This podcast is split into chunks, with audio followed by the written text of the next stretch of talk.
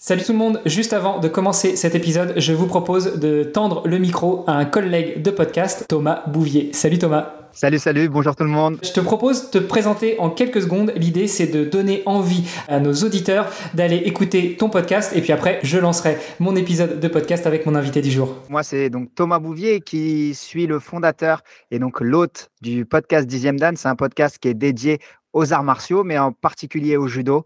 Euh, le but, c'est de mettre en valeur toutes les personnes qui, qui, font du judo et qui permettent au judo d'être euh, peut-être l'un des sports qui rapporte le plus de médailles, ceux qui partagent beaucoup de valeurs, qui permettent euh, à chacun de grandir humainement et physiquement.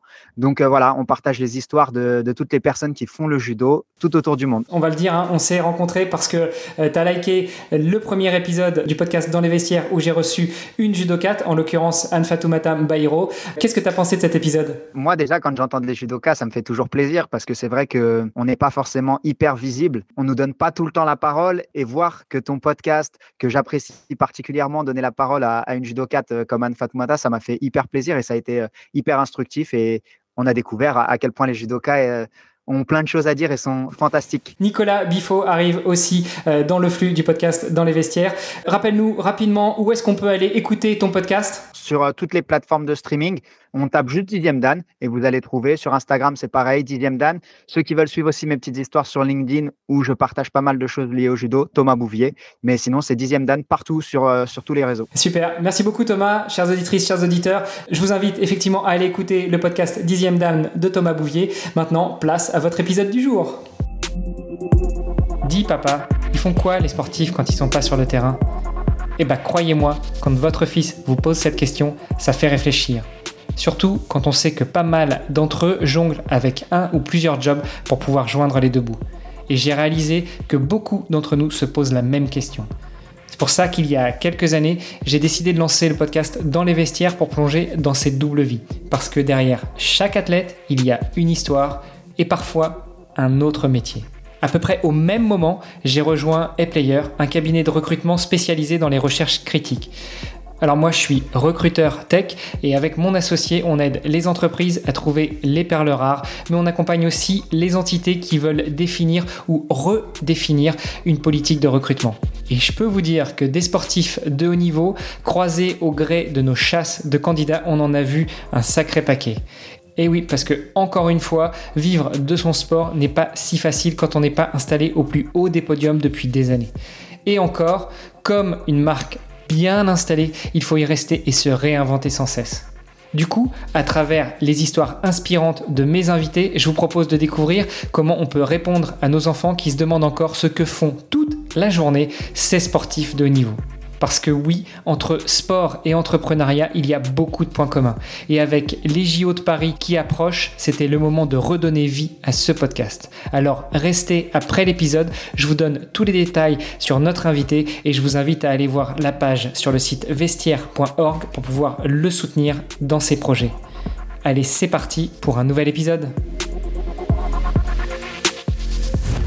Salut sportif, c'est Armano et je suis très heureux de vous recevoir pour un nouvel épisode du podcast Dans les vestiaires. Aujourd'hui, on va parler avec une jeune pratiquante de sport d'hiver. Bah oui, ça commence à être la saison. Euh, à son compteur, elle totalise 8 victoires en Coupe d'Europe et 2 médailles de bronze. Une victoire en FIS, c'est le circuit de compétition de la Fédération internationale de ski. 3 euh, médailles d'argent et une médaille de bronze. Elle est vice-championne du monde en individuel et en équipe avec son frère en 2021. Elle a une médaille d'argent aux Jeux Olympiques des Jeunes en 2020. Elle a plusieurs victoires et podiums sur des compétitions internationales de la FIS en senior et en junior. Je suis très heureux de recevoir Margot Herpin. Salut Margot. Salut. Bon, je disais en introduction que euh, on allait parler sport d'hiver et pas tout à fait de ski, euh, mais euh, justement pour aborder ce sujet-là, je pense que tu es la bien mieux placée. Donc ma première question, Margot, c'est qui est Margot Herpin? Je suis une jeune fille de 20 ans. J'habite à côté de Chambéry. Je fais du snowboard cross en équipe de France depuis 5 ans et sinon euh, depuis que je suis toute petite euh, je touche à la neige. Donc attends, tu es en train de nous dire que tu as intégré l'équipe de France de snowboard cross à 15 ans? Oui, c'est l'équipe de France relève d'abord et après euh, on monte en groupe. D'abord après on passe en groupe Coupe d'Europe et après en groupe Coupe du Monde. Mais à 15 ans, c'était l'équipe de France relève. On parle justement du snowboard cross. Tu peux nous en dire plus sur cette discipline? Oui, c'est euh, une des disciplines du snowboard. On est euh, lâché à quatre euh, en même temps dans un parcours avec des virages relevés, des petites bosses, des sauts. Et euh, moi, je compare ça souvent pour essayer de faire comprendre au BMX. C'est comme les parcours de BMX, sauf que c'est avec un snowboard et sur la neige. Notamment dans les autres podcasts que je produis, on parle souvent de sport croisé. Pour les, triathlètes euh, ou pour les coureurs, on parle de faire du vélo et de courir, etc. Là, tu nous parles de snowboard et tu compares un peu ça au BMX pour que les gens visualisent euh, un peu. Ou j'allais même dire le vélo de cross, mais moi, je fais partie d'une autre génération. Est-ce que du coup, tu croises notamment avec du BMX dans le cadre de ta préparation? Non, pas du tout. On n'est pas du tout avec euh, eux. Par contre, on est avec euh, notre centre d'entraînement euh, à Albertville, là où on fait toute la préparation physique. On est avec les skieurs alpins, les skieurs freestyle, les snowboarders freestyle mais on n'est pas trop avec les sports d'été. Au-delà d'être avec les sports d'été, enfin, quand je te pose la question, est-ce que tu crois, c'est-à-dire est-ce que toi aussi, de temps en temps, tu vas t'amuser à pratiquer le BMX Alors forcément avec des protections, etc. Hein. Le sport de haut niveau, c'est ton métier, donc j'imagine que l'objectif, c'est justement de ne pas aller se blesser, mais est-ce que ça fait partie de ta préparation de faire d'autres sports que uniquement du snowboard? On fait plein d'autres sports, on fait de la boxe, moi je fais un peu de surf, je fais pas mal de vélo de route aussi, euh, du VTT on diversifie vachement euh, les sports en fait pour notre préparation physique et, ça c'est ça rend fun aussi la préparation physique plutôt que juste être dans une salle de muscu tout l'été quoi. Je voulais revenir un petit peu à toi Margot. Euh, donc toi tu as commencé à pratiquer le snowboard en équipe de France à 15 ans mais t'as pas commencé le sport à 15 ans. Elle ressemblait à quoi la petite Margot quand elle a découvert le sport? Elle avait quel âge? Qu'est-ce qui la passionnait? Qu'est-ce qui lui a mis des étincelles dans les yeux quand elle a commencé à pratiquer le sport? Et quel sport? Depuis toute petite, euh, on, a une, éducation vachement euh, sportive avec euh, mes frères et sœurs, parce que nos parents sont tous les deux très sportifs. ça a commencé les dimanches après-midi, où on a été obligé de faire du VTT. C'était quand même marrant, mais on faisait voilà, les sorties famille à, à 5 en VTT, à 3 ans sur les skis, à 6 ans le snowboard. Mais ça a été toujours euh, ouais, une, diversification. On part tous les ans au même endroit, euh, au lac de Serponçon, donc planche à voile, bateau à voile.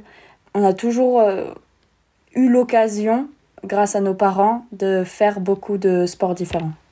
Je commençais le snowboard à 6 ans avec mon papa. On faisait la piste au Ménuire de la Violette. C'est la petite piste plate qu'il y a. voilà, j'en faisais pas beaucoup, hein. j'en faisais 10 fois par an. Puis euh, l'année d'après, euh, j'en faisais un peu plus. Et à 8 ans, je, suis rentrée à l'ESF.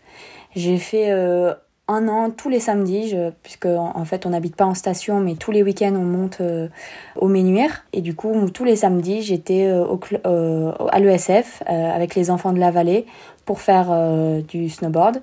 Et après, bah, je suis rentrée au club des sports des Ménuires pour faire encore plus de snowboard. J'en faisais que les week-ends. Normalement, il y avait aussi le mercredi, mais bon, vu que j'habitais pas en montagne, je faisais pas le mercredi, mais ça me suffisait déjà bien le samedi et dimanche. ça te suffisait déjà bien. Bon, j'imagine qu'au bout d'un moment, ça t'a plus suffi et c'est pour ça que tu as, tu as bifurqué vers une carrière de sportif de haut niveau. Tu me disais que tu n'habitais pas sur les pistes, malgré tout, tu pratiquais régulièrement. Le switch, le déclic, le moment où tu commençais à t'entraîner beaucoup plus, à switcher vers justement cette carrière de sportif de haut niveau. Tu t'en souviens? C'était vers quel âge? Il n'y a pas vraiment eu de switch. En fait, normalement, euh, quand tu rentres au collège, tu peux aller en, en sport-études au collège de Moutier pour nous, enfin pour moi euh, en Savoie. Mais euh, ma mère, elle trouvait que c'était trop tôt pour être en internat, euh, voilà, qu'il fallait rester encore un peu à la maison. Et je pense qu'elle n'a pas eu tort, parce que moi, ça m'a pas pénalisé dans le snowboard, et justement, ça me montrait qu'il y avait aussi autre chose, j'avais ma, ma semaine euh, avec le, les, les, gens qui étaient en dehors du snowboard euh, du lundi au vendredi. Et samedi, dimanche, euh, je, je switchais avec totalement un autre groupe de copains. Et c'était super marrant. Et, et ça, c'était les meilleures années du snowboard. C'était trop marrant. Et en fait, j'ai un grand frère, Guillaume, qui fait aussi du sport de haut niveau. Il est aussi en équipe de France. On est dans le même groupe d'entraînement. Lui, il est rentré au pôle espoir, donc en équipe de France relève en, à 15 ans. Donc moi j'avais 13 ans. Et moi à partir de 13 ans, euh, tout l'objectif c'était tourné de rentrer au Pôle Espoir parce que je voulais juste faire pareil. Donc je dirais à 13 ans, euh, j'ai voulu euh, et j'ai compris qu'il y avait quelque chose à faire euh, avec le snowboard une fois que le collège allait être terminé. C'est marrant parce que tu n'es pas la, première sportive de haut niveau que je reçois à ce micro qui a dans sa fratrie ou dans sa famille des sportifs de haut niveau. Je pense à Anne Fatoumata Mbairo, dont les deux sœurs sont sportives de haut niveau, mais en handball, alors qu'elle, elle fait du judo. Elle, elle savait qu'elle voulait être sportive de haut niveau, mais pas dans le handball. Euh, je pensais aussi à Romain Guillot et son plus jeune frère l'est aussi. Donc c'est marrant justement cette, cette fratrie des, euh, des, sportifs de haut niveau. Alors on aura bien compris qu'avec toi, ça a été quand même pas mal dirigé par tes parents qui, euh, dès le plus jeune âge, je te cite, hein, vous obligeaient à faire les sorties VTT. ça devait être sympa. Vous êtes combien de frères et sœurs ça, ça, ressemblait à quoi une sortie du dimanche avec les parents? J'ai aussi une grande sœur, donc j'ai une grande sœur de 24 ans, un grand frère de 22 ans et moi qui ai à 20 ans. On faisait tout le temps le même tour. Moi, j'étais tout le temps la dernière en plus. On partait à 15h, on rentrait à 17h30, ça prenait toute l'après-midi. Et c'est vrai qu'on en garde un bon souvenir, même si une fois qu'on a été assez grand et qu'on a compris qu'on n'était plus obligé de le faire, enfin qu'on pouvait un peu se rebeller, on a sauté sur l'occasion. Mais par exemple, il y a deux semaines, euh, on était tous ensemble et on était trop contents de refaire une sortie VTT le dimanche après-midi. Donc on aimait bien quand même ça. C'est juste peut-être la fréquence tous les week-ends. c'était peut-être un peu trop, mais c'était. En vrai, je suis reconnaissante d'avoir eu d'avoir eu la chance de faire ça parce que je sais que pas tout le monde euh, peut partager ça avec ses parents et, et tout. Et moi, je suis très contente de, et très reconnaissante de faire ces sorties en famille. quoi. Euh, moi, c'est le contraire. Moi, je suis le parent et j'aimerais bien que mes enfants acceptent de venir avec moi, mais eux, ils ont compris beaucoup plus tôt que vous qu'ils pouvaient se rebeller et, et qu'ils ne le feraient pas. Un grand frère qui est lui aussi en équipe de France de snowboard cross. Ta sœur, elle-même, est aussi sportive de haut niveau ou elle y a échappé? Non, elle y a échappé. Elle est plus dans les études. Elle aime pas la compétition. Enfin, elle comprend pas comment on peut y trouver du plaisir, mais par contre, elle comprend beaucoup le sport, elle nous soutient totalement. Elle est sportive quand même, elle, elle skie beaucoup, euh, elle fait du vélo, elle court, mais pas en compétition. quoi. Elle aime le sport, elle comprend les valeurs du sport, mais elle comprend pas la compétition. Qu'est-ce que toi, tu y trouves dans la compétition? Quel plaisir tu y prends d'aller te bagarrer au sens figuré, même si tu nous as dit que tu faisais un peu de boxe, mais quel plaisir tu prends à aller te bagarrer avec les autres sur une piste? Bah déjà, la compétition en général, j'aime bien le fait de se dépasser. La compétition, ça t'aide à donner le, meilleur de toi-même, d'aller euh, toucher les limites, dépasser les limites. Et au snowboard cross, il y a un sentiment de hum, d'arriver en bas, première, et un sentiment de, de satisfaction incroyable quoi t'es arrivé première et, en fait spécifiquement au snowboard cross où on est à quatre en même temps sur le tracé et c'est pas un chrono ou une notation de juge ça veut dire que t'es arrivé en bas personne peut rien dire. On peut pas dire oh t'as eu une météo plus favorable, euh, euh, le juge il a été euh, payé et tout. Non, on a fait le, même run en même temps, au même moment de la journée, donc les conditions c'était les mêmes. Tu peux rien dire. Si t'as été meilleur, t'as été meilleur. Il y a aucune excuse et et c'est ça aussi que j'aime bien dans le snowboard cross parce que jusqu'à mes 15 ans, je faisais toutes les disciplines du snowboard, donc aussi le freestyle. Et ce que j'aimais pas dans le freestyle, c'est que j'avais l'impression parfois que que la décision, en fait, tu pouvais faire le mieux que tu peux, vraiment quelque chose de formidable, mais ça, la décision au final, elle, elle te revenait pas quoi. Alors on note quand même cet esprit de compétition, hein, parce que toi tu dis, tu peux rien y faire, t'es arrivé la première et donc t'as gagné. T'aurais pu voir le verre aussi à moitié vide en disant t'es arrivé la dernière ou t'es pas arrivé la première, tu peux rien y faire. Non, non, toi ce qui te marque c'est d'arriver la première. Bien joué Margot. Justement, tu nous parles de, de, cette course de snowboard cross, que vous êtes lâché à 4 et puis c'est le plus fort qui arrive en premier qui gagne. Ça se passe comment une compétition de snowboard? Parce que j'imagine qu'au niveau mondial, vous n'êtes pas que quatre. Euh, est-ce que c'est des systèmes de qualification, de série? Alors, une, une, course, généralement, ça se passe sous qualification.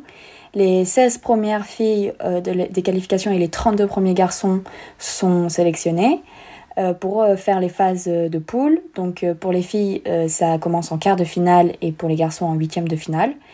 Et donc après, quart de finale, demi-finale, finale. En fait, les, poules sont définies par l'ordre de la qualification. Enfin, parfois, on se retrouve dans des poules où on aurait, par exemple, je sais pas, on finit deuxième et on aurait en fait espéré finir quatrième parce que la poule, elle est plus simple en étant quatrième. Mais, euh, bon, ça c'est le hasard, on peut jamais euh, savoir à l'avance. Donc dans tous les cas, il faut faire euh, le, le, chrono le plus rapide. Puis j'imagine qu'après, ils prennent que la première ou le premier de la poule ah euh, qui passe au tour suivant. Oui, j'avais oublié, ils prennent les deux premiers de chaque euh, poule pour le tour suivant. Par rapport aux qualifications, ça se passe comment? Vous êtes lâché à 100 sur une piste et puis c'est les, les, 16 ou les 32 premiers qui arrivent ou c'est pareil, c'est une histoire de, de poule? Non, on est, les qualifications, c'est un par un dans le border cross. On part à la suite des uns des autres.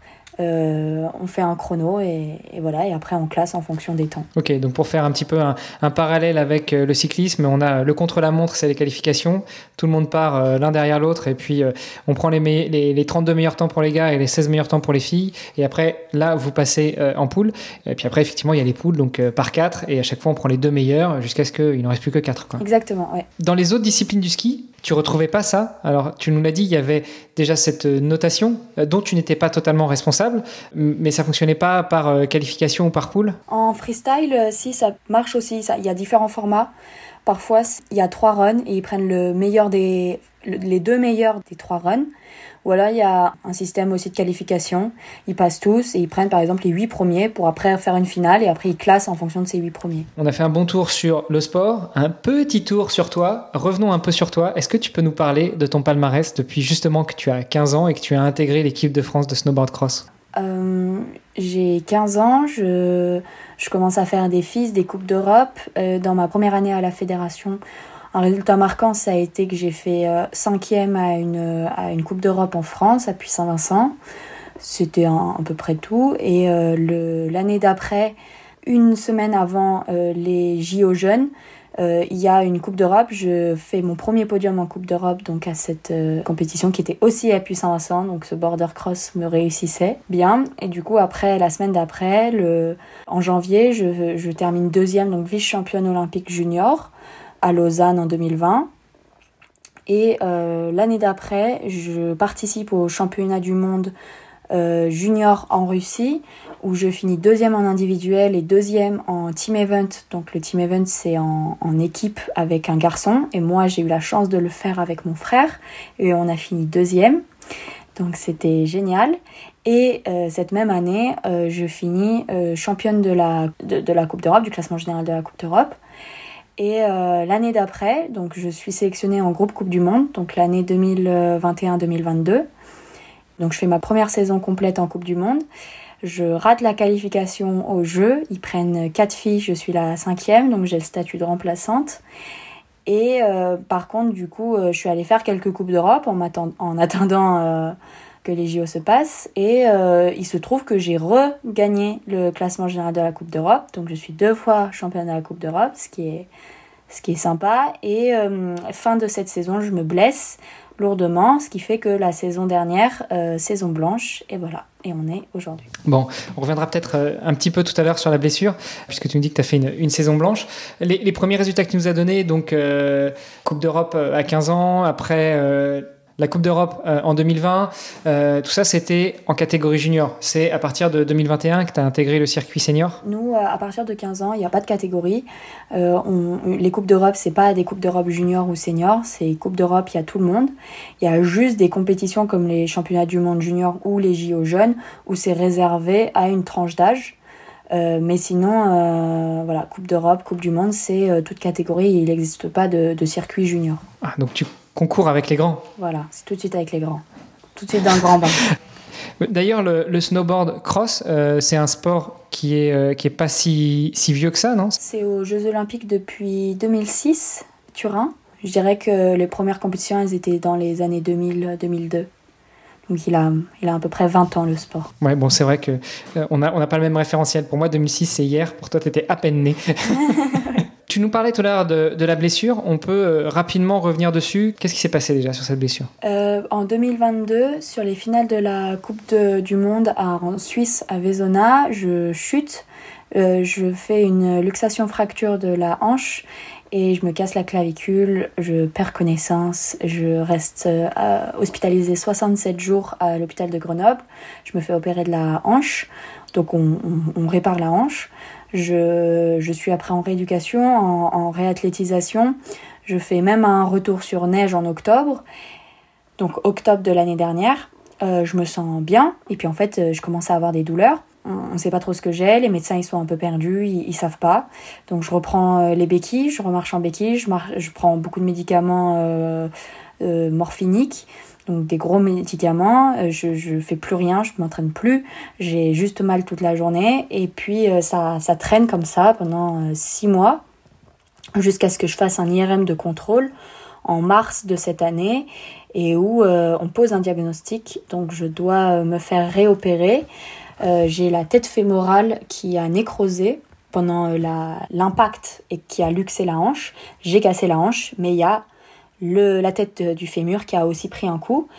Donc ça a nécrosé et euh, la solution c'était de poser une prothèse de hanche. Donc j'ai 20 ans, j'ai une prothèse de hanche. Ça fait un peu chier. Mais, euh, mais voilà, je me suis fait opérer euh, en mai, fin mai, et depuis ça fait donc je suis à 4 mois post-opératoire, tout va bien, j'ai plus de douleur. Enfin, c'est formidable quoi, je, je revis. Tes objectifs? À court, moyen, long terme, c'est remonter sur les skis, remonter sur le snow, euh, redonner tout ce que tu peux donner et puis euh, monter sur la plus haute marche de la boîte Oui, exactement. L'objectif, c'est de retourner sur le snowboard cette saison, euh, sur le circuit Coupe du Monde.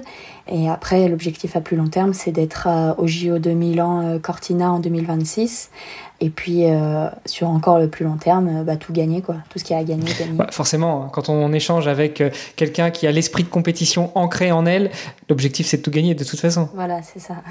T'as plutôt quoi comme profil de compétitrice? C'est-à-dire, tu y vas au-delà du fait de, tout donner euh, pour gagner, mais est-ce que tu es, euh, plutôt altruiste avec euh, tes concurrentes ou un petit coup de hanche, un petit coup de coude, un petit coup de genou par-ci par-là? Non, déjà chez les filles, je trouve qu'il y a moins l'occasion d'avoir des gros contacts. Bon, après, j'ai pu beaucoup voir cette saison, du coup, la saison qui vient de s'écouler, vu que je l'ai passée sur le canapé à regarder les courses.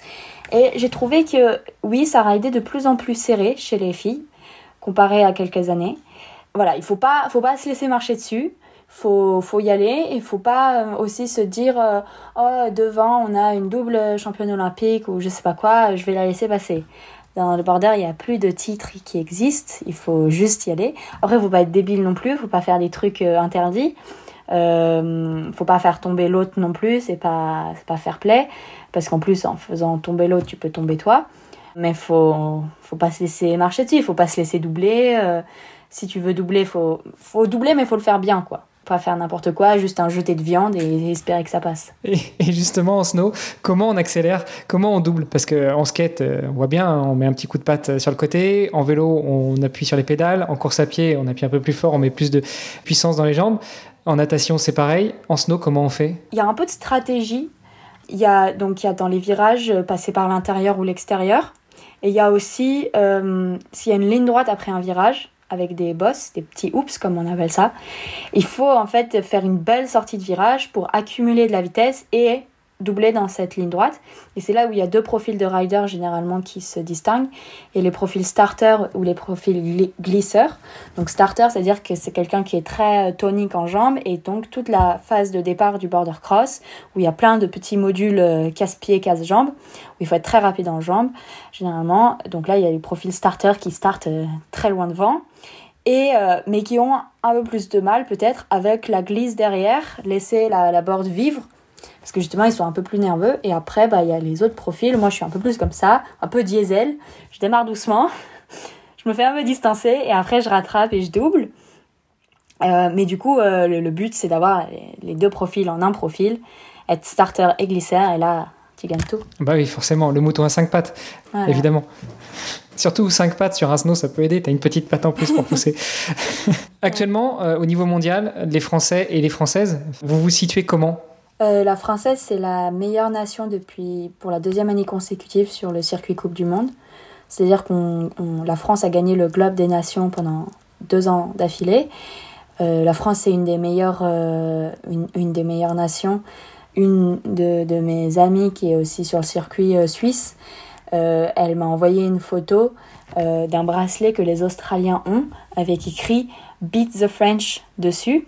Donc euh, c'est pour dire qu'on est quand même une forte nation. Ça pousse beaucoup aussi derrière. Il y a beaucoup de jeunes euh, très très bons. Donc on, est, on a des gros effectifs et des gros effectifs qui sont très bons. Donc, il faut se battre pour les sélections. Bon, et deux ans de suite, le, le, Globe de meilleure nation. Et encore, t'étais pas dans la dernière saison. Donc, dès que tu vas remonter sur le snow, là, vous avez une troisième assurée, j'espère. J'espère, ouais. J'espère y participer, quoi. Tu me dis que ça fait presque un an que t'es pas monté sur le snow, euh, que tu es monté un petit peu en pointillé avant que, de te rendre compte qu'effectivement les douleurs euh, étaient revenues. Euh, qu'est-ce qu'on fait quand on est sportive de haut niveau et qu'on est empêché de pratiquer son sport? Il y a d'autres manières de s'entraîner? Il y a d'autres choses à faire? Oui, il y a déjà toute la préparation mentale pour essayer de ne pas perdre. Moi, je sais que tous les nouveaux borders qu'il y avait cette saison, j'essayais de les refaire dans ma tête, m'imaginer les rider. Euh, pour essayer de ne pas perdre, euh, essayer de retrouver des sensations par un, autre moyen. Quand il faut remonter sur le snowboard, il faut pas trop penser à la blessure. Il faut essayer de gagner du temps là-dessus, c'est-à-dire euh, se dire ah bah là maintenant j'ai du temps, je vais essayer de travailler sur remonter sur le snowboard dans ma tête, ne pas avoir peur, ne pas appréhender, même si ça, ça, sera jamais la vie réelle vraiment ce qui va se passer, mais essayer de travailler sur peut-être cette appréhension qui peut arriver. Euh, et après, bah, sinon, il y a l'école. Hein. Moi, je suis allée à l'école. Moi, je fais l'école à la maison, normalement. Bah, là, je suis allée à l'école euh, pour de vrai, à l'université. J'ai vécu un peu cette vie que on n'a pas trop l'occasion de, vivre. C'était très bien euh, un semestre, mais, mais maintenant, j'ai envie de refaire du snowboard. bon, et puis la saison hivernale arrive, donc forcément, ça donne envie. Tu parlais de, préparation mentale, donc euh, j'imagine que tu t'entoures des services d'un préparateur ou d'une préparatrice mentale. Tu peux nous parler rapidement de l'équipe qui euh, gravite autour de toi? Oui, alors dans le staff de l'équipe de France, on a deux coachs, deux techniciens qui préparent euh, les planches, un prep physique, un ou deux kinés, ça dépend des stages ou des compétitions. Et du coup, bah, moi, une prep mentale. Voilà. Tout ça, ça représente euh, un certain budget. Comment est-ce que vous faites pour euh, assumer le budget annuel qui correspond à, ne serait-ce que euh, à la sollicitation de tous, ces, de tous ces experts qui gravitent autour de vous et puis aussi vos frais personnels? La fédération en prend une charge une partie, pas totalement, il nous reste un petit billet à lâcher quand même. Et puis c'est surtout aussi au niveau du matériel. Je suis chez une marque de snowboard qui ne me sponsorise pas, donc je dois payer mes snowboards je dois payer euh, mes fixations, je dois payer mes boots parce que j'ai pas de sponsor pour euh, ce matériel-là. Après, euh, pour ce qui est équipement protection, casque, masque, gants, je paye pas parce que j'ai un, sponsor pour ça, mais si tu n'en as pas, pareil, il faut que tu te le payes. Après, tout ce qui est tenue de course, tenue bah, France, nous, ça nous est donné par la FFS. Après, bah, moi, je peux pas être indépendante financièrement encore je rembourse à peu près ma saison, mais euh, je peux pas vivre, enfin je peux pas avoir un appartement par exemple ou une maison. Je dois, j'ai, l'aide de mes parents et j'en suis reconnaissante, mais euh, je je peux pas en vivre de mon sport encore pour le moment. Je sais pas si je pourrai un jour parce que on n'est pas un sport professionnel où on est signé dans une équipe ou signé avec l'équipe de France, par exemple comme le rugby on n'a pas de salaire, nos revenus viennent des price money ou des euh, sponsors qu'on peut trouver. Euh, voilà, donc ça représente 5% des sportifs de la FFS, je crois. C'est vraiment très peu. Et c'est là justement que nous, on essaye d'intervenir en mettant en avant euh, bah, vos profils, vos histoires. Et puis, euh, si euh, certaines personnes veulent vous accompagner dans votre projet, n'hésitez pas à aller sur vestiaire.org slash Margot. vous trouverez la page de collecte de fonds pour Margot. Tu as une idée à peu près du, du coût d'une saison? Alors, j'imagine qu'évidemment, c'est variable suivant le nombre de déplacements que tu vas faire, le nombre de déplacements qui vont être pris en charge ou pas par la Fédération française de ski. Mais en gros, une saison de ski entre euh, le matos, les déplacements, euh, la nourriture spécifique à l'entraînement et aux compétitions Tu sais à peu près combien ça coûte? Ouais, on est sur 30 euh, 000 euros la saison. Euh, moi, j'ai pas eu à payer ça parce que je suis. voilà, Fédé en prend en charge une partie. Mais quand tu es en groupe relève, surtout en ce moment que la Fédé a des petits problèmes financiers, tu payes tout toi-même tu dois lâcher un beau billet. Ouais. Alors toi, tu es inscrite sur la liste euh, ministérielle des sportifs de haut niveau, euh, encore au moins jusqu'à juin 2024, si mes informations sont bonnes. Est-ce que pour ça, euh, vous êtes aidé par le ministère des Sports? Oui, on a des aides. Moi, alors déjà, j'ai une aide parce que je fais un double projet, le projet scolaire et le projet sportif. Donc j'ai une aide pour ça. J'ai une aide du CNOSF, donc du Comité national olympique du sport français. J'ai une aide de la région, Auvergne-Rhône-Alpes Le reste, c'est euh, de mes sponsors, de mon club. Euh, bah, les Ménuires, moi, c'est mon club depuis que je suis toute petite. Ils me, ils me soutiennent et, euh, et je sais, en parlant avec d'autres athlètes, que je fais partie d'un des clubs qui soutient quand même assez bien. Il y a d'autres clubs qui soutiennent plus.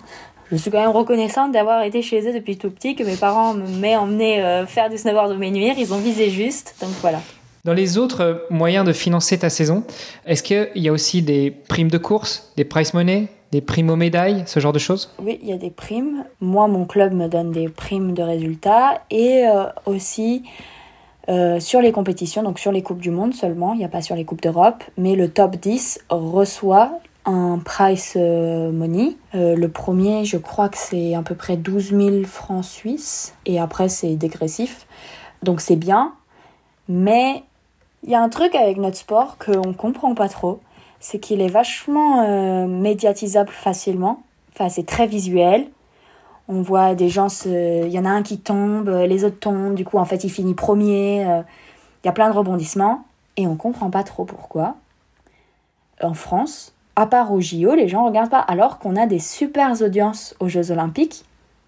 Et pourtant, euh, on n'est pas autant médiatisé que le ski, quoi alors que visuellement, c'est, de mon avis, euh, plus ludique à regarder.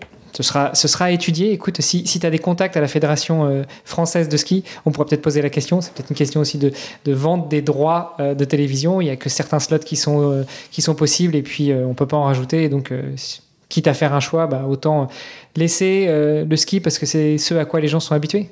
Oui, peut-être, ouais. Regarder le snowboard cross, c'est marrant. Écoute, le message est passé. Alors, j'ai presque envie de te proposer qu'on en reste là. Euh, je voudrais quand même revenir sur une chose que tu m'as dite quand on s'est parlé la première fois qu'on a, on a préparé euh, cet épisode. Euh, tu m'as dit, ce qui t'a attiré dans, dans, le snowboard, c'est qu'il y avait plus de liberté, c'est que chacun faisait, se faisait sa place et faisait sa trace. C'est quelque chose qui t'a animé quand tu t'es mise à faire justement du snowboard au détriment du ski? Ouais, euh, ouais, moi je me sentais plus libre. Et il y a beaucoup de sportifs qui parlent de leur sport en, expliquant un sentiment de liberté. Moi je le, je le ressens, ce sentiment de liberté, je le trouve dans le snowboard. Je ne l'ai pas trouvé dans le ski, mais il y en a qui le trouvent dans le ski. Moi j'ai vraiment eu cette impression euh, de, de flotter sur la neige, de, de, pouvoir aller euh, n'importe où. C'est parti des cours ESF. J'ai commencé par le ski à l'ESF. Je devais suivre les, enfin, le moniteur en tortillon.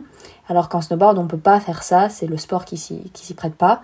Du coup, j'avais vraiment l'impression d'être libre. Je pouvais faire le virage que je voulais euh, sur la piste et juste on se retrouvait tous euh, en bas de la piste et, et, et, c'est ça qui m'a séduite quoi. On rebondit un petit peu sur ce que tu nous disais tout à l'heure sur l'esprit de compétition, c'est-à-dire euh, tout le monde descendait et puis on se retrouvait en bas de la piste et en espérant que ce soit toi la première, c'est ça? Non, parce que là, on était encore sur les pistes libres, pas, les, pas dans un parcours de border cross. Donc, pas, pas vraiment, euh, pas vraiment encore. Bah écoute, Margot, euh, c'est super touchant, en fait, tout ce que tu nous as raconté aujourd'hui. Euh, je te propose qu'on en reste là. Je te souhaite un bon courage pour remonter sur le snow, pour reprendre pied avec ton sport, pour nous faire une très belle saison 2023-2024. Et puis, j'espère qu'on aura l'occasion de se croiser à Milan en 2026. Oui, moi aussi, j'espère qu'on aura l'occasion. Je croise les doigts. Euh, juste avant de te laisser partir, est-ce que tu peux nous rappeler où est-ce qu'on peut échanger avec toi? Euh, Tous les endroits sont bien, je, suis, je réponds quand même pas mal. Partout. C'est partout Margot Herpin, euh, sans, sans point, sans tirer. Eh ben écoute, du coup, rendez-vous sur vos réseaux sociaux préférés en allant chercher Margot Herpin. Margot, je te souhaite une très bonne journée. Et puis encore une fois, un très bon courage pour la saison à venir. Merci, merci de m'avoir reçu et écouté. Et puis bah, à bientôt. À très bientôt. Ciao. Ciao.